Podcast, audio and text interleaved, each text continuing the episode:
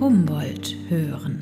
Eine interdisziplinäre Forschung, die versucht, auch in die Gesellschaft hineinzuwirken. Dass das funktioniert, ohne viel Zeit zu verlieren. Der Podcast der Humboldt-Universität zu Berlin.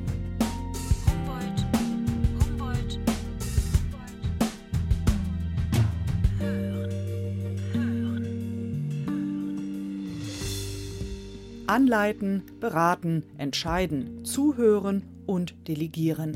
Was eine Führungsperson so alles drauf haben muss, davon gibt es sicherlich unterschiedliche Vorstellungen und seit Jahrtausenden gibt es unterschiedliche Konzepte von Führung. Auch im Alten Testament gibt es herausragende Führungspersönlichkeiten.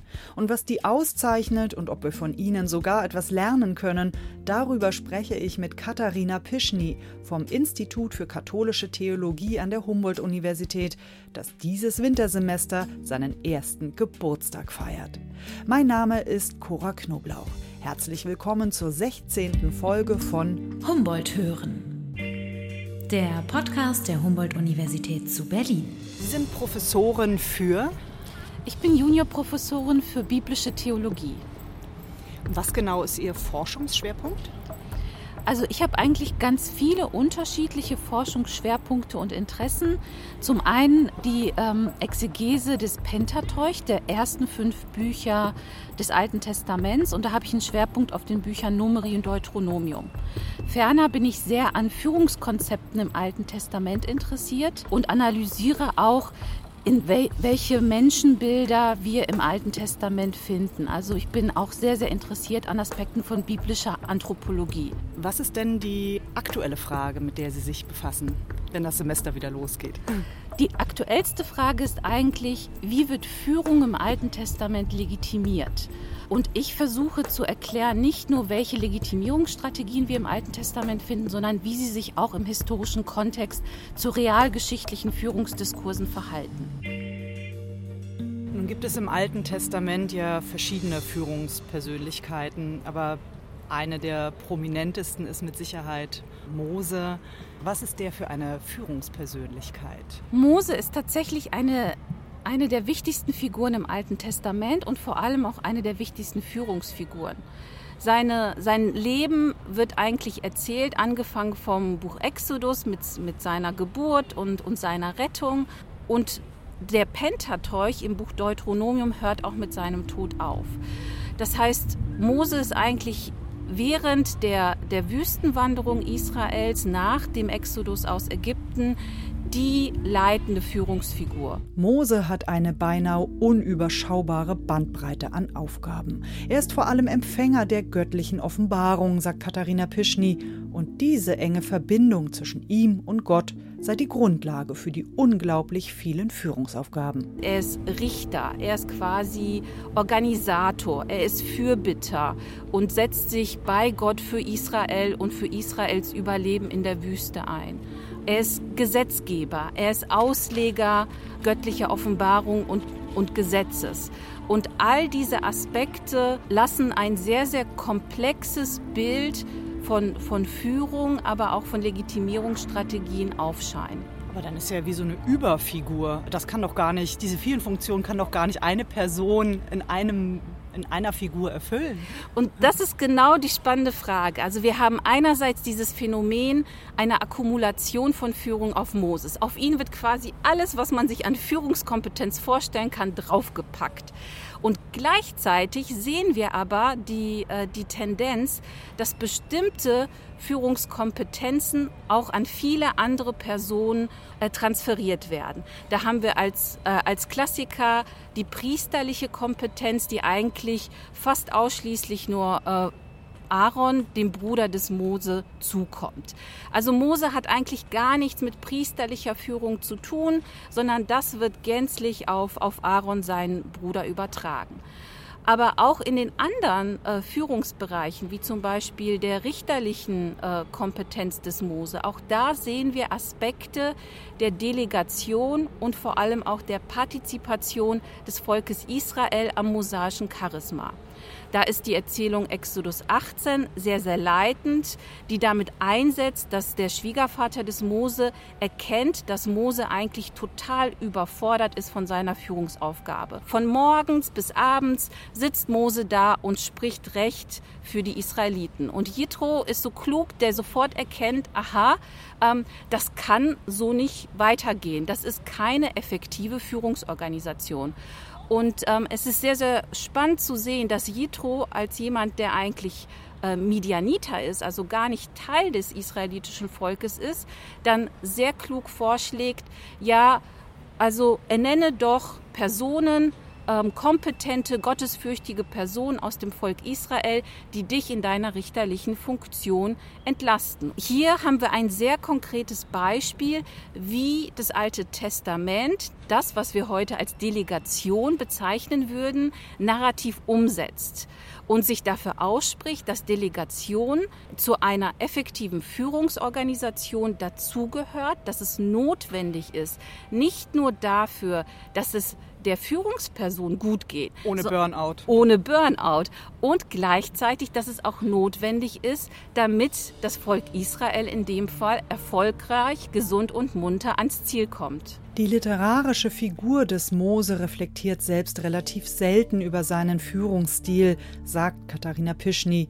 Verschiedene Erzählungen des Alten Testaments allerdings beschäftigen sich im Subtext sehr wohl mit den Führungsqualitäten des Mose. Zum Beispiel das Deuteronomium, das fünfte Buch des Pentateuch. Und das Spannende da an Deuteronomium 1 ist, ähm, dass ein neues Element reinkommt, nämlich dass Mose selbst erkennt, dass dieser Prozess der Delegation explizit vom vom Volk als gut befunden worden ist. Also er sagt, aha, und dann habe ich hier die Richter eingesetzt und ihr als Volk, ihr habt gesagt, ja, es ist gut, dass du das so gemacht hast. Und das zweite Phänomen, was dort passiert, ist, dass dort auch nochmal darüber reflektiert wird, welche Kriterien sollen eigentlich diese Führungspersonen im Volk Israel haben. Und das Deuteronomium nennt als Kriterien, das sollen Menschen sein, die Weisheit und Einsicht besitzen. Und wenn wir diese Kriterien mal in den Gesamtkontext des Deuteronomiums ähm, stellen, dann kommen wir auf Deuteronomium 4.6, wo ganz Israel als ein weises und einsichtiges Volk bezeichnet wird. Das heißt, theoretisch, wenn wir jetzt beide Stellen mal zusammenlesen, dann erfüllt das gesamte Volk Israel diese Kriterien, um produktive Führungspersonen zu sein.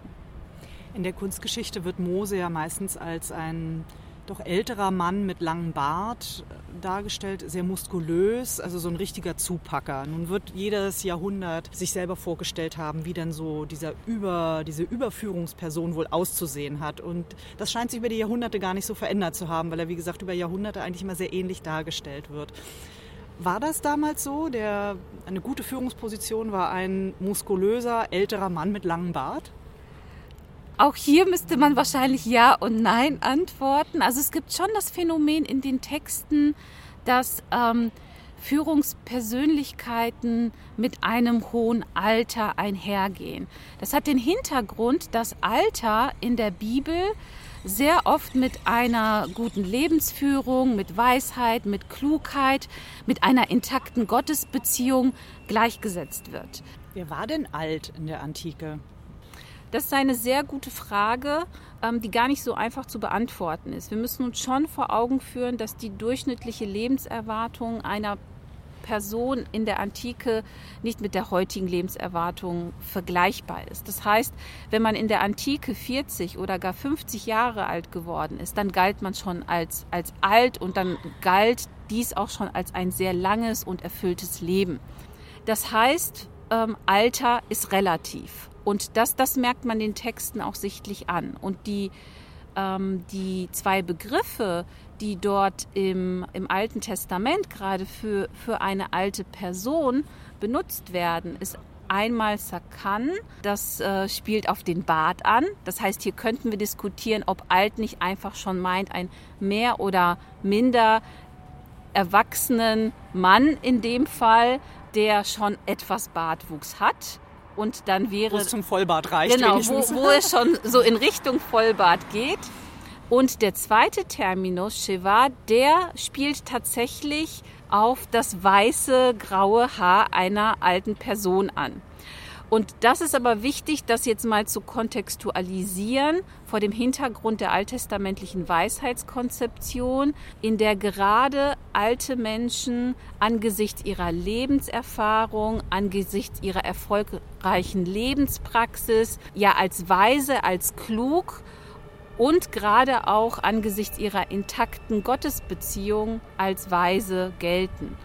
Das bedeutet nicht, dass Jugend abgewertet wird im Alten Testament. Ich glaube, man darf jetzt nicht die falsche Konsequenz daraus ziehen, sondern Jugend und Alter werden vor dem Hintergrund einer intakten Gottesbeziehung und auch vor dem Hintergrund der unterschiedlichen Lebensphasen anders gewichtet. Galt das auch für Frauen? Kamen Frauen überhaupt als Führungspersonen in Frage? Ja, im Alten Testament kommen sehr, sehr viele Frauen vor, die auch Führungskompetenz oder auch Führungsaufgaben ausüben. Aber zunächst einmal müssen wir uns vor Augen führen, dass diese Texte in einem bestimmten historischen Kontext entstanden sind und dieser Kontext natürlich auch auf die literarischen Konzeptionen eingewirkt hat. Und ähm, für das Alte Testament bedeutet es, dass diese Texte sehr stark von einer patriarchalen Gesellschaft geprägt sind. Das macht die Texte nicht irrelevant, aber es, es zeigt uns ein methodisches Problem nämlich dass wir, ähm, dass wir eine historisch-kritische Herangehensweise an diese Texte brauchen, die gerade diese historisch kontingenten und vielleicht aus einer modernen Perspektive auch problematischen Aspekte herauskristallisieren kann und nach Übertragungskriterien fragen kann. Also welche Aspekte dieser Texte sind überhaupt noch übertragbar in moderne Gesellschaften oder postmoderne Gesellschaften und was sind eigentlich unsere Übertragungskriterien? Ja, das wäre jetzt gleich die Anschlussfrage. Wir haben uns jetzt hier am Bundestag getroffen, wo es nun heute sehr ruhig ist. Ich weiß gar nicht, ob heute gearbeitet wird, das ist so still. Ähm, was ist denn für eine Demokratie im 21. Jahrhundert überhaupt interessant an so einer Figur wie dem Mose?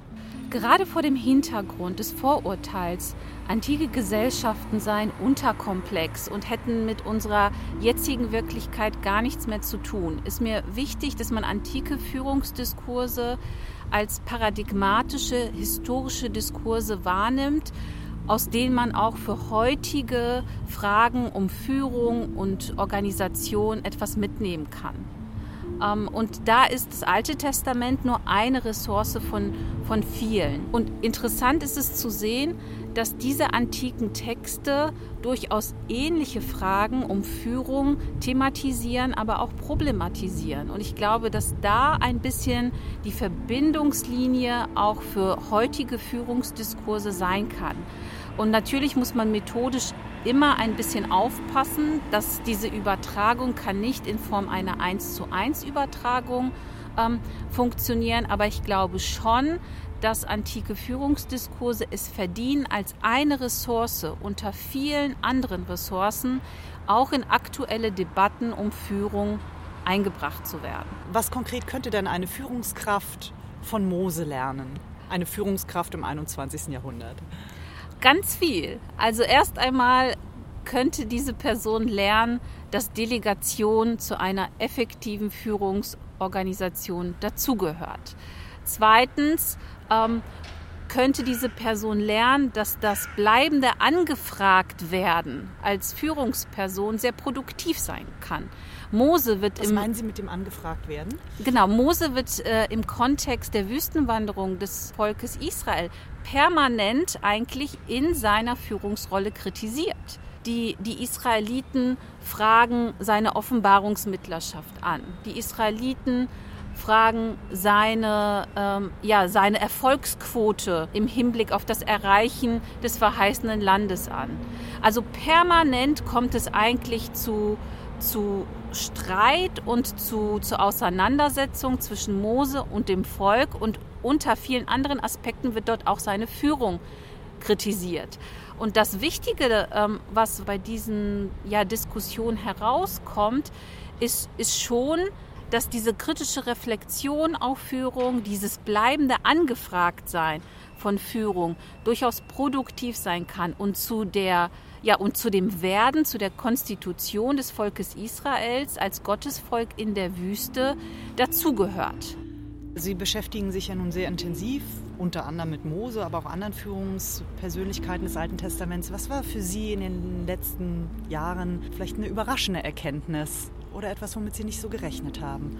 Also überraschend war für mich schon, als ich mit dem Thema angefangen habe, die Vielfalt von Führungskonzepten ähm, im Alten Testament an sich. Also das habe ich geahnt, aber dann in der, in der Breite die wir dort finden, sei es Richter, sei es Älteste, Stammesvorsteher, äh, dann diese figurativen äh, Führungspersonen wie Mose, Aaron, Prophetinnen und Propheten.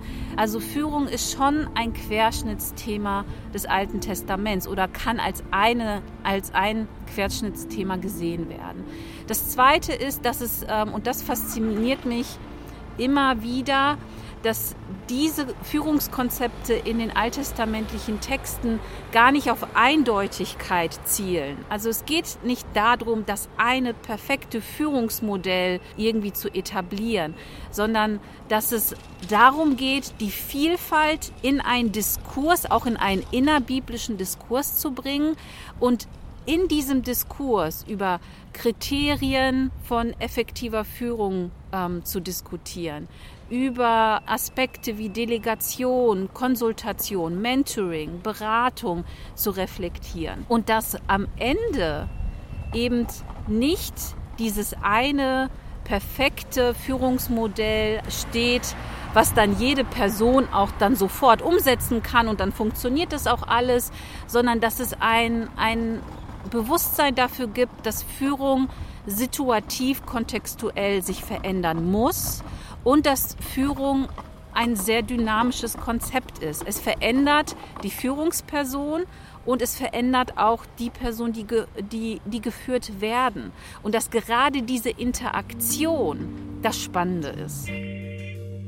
Frau Pischny, welche Forschungsfrage möchten Sie persönlich als nächstes gerne klären? Gibt es vielleicht eine drängende, für Sie drängende Frage? Ja, also als nächstes würde ich gerne, und das hat jetzt gar nicht so viel mit Führungskonzepten zu tun, sondern hängt vielleicht viel stärker mit Aspekten biblischer Anthropologie zusammen. Ich würde gerne die Frage der Verantwortung des Menschen in einer biblischen, aber auch in einer ethischen Perspektive beantworten. Und ähm, ich finde, dass gerade diese Frage am besten auch noch in einem interreligiösen Gespräch ähm, stattfinden sollte. Und deswegen werde ich demnächst mit meiner Kollegin Mira Sivas vom Islamischen Institut versuchen, ein Kolloquium zum Thema der Mensch in Verantwortung, christliche und islamische Perspektiven im intertheologischen Gespräch durchführen. Vielen Dank fürs aufmerksame Zuhören. Bis zum nächsten Mal. Humboldt Hören der Podcast der Humboldt-Universität zu Berlin.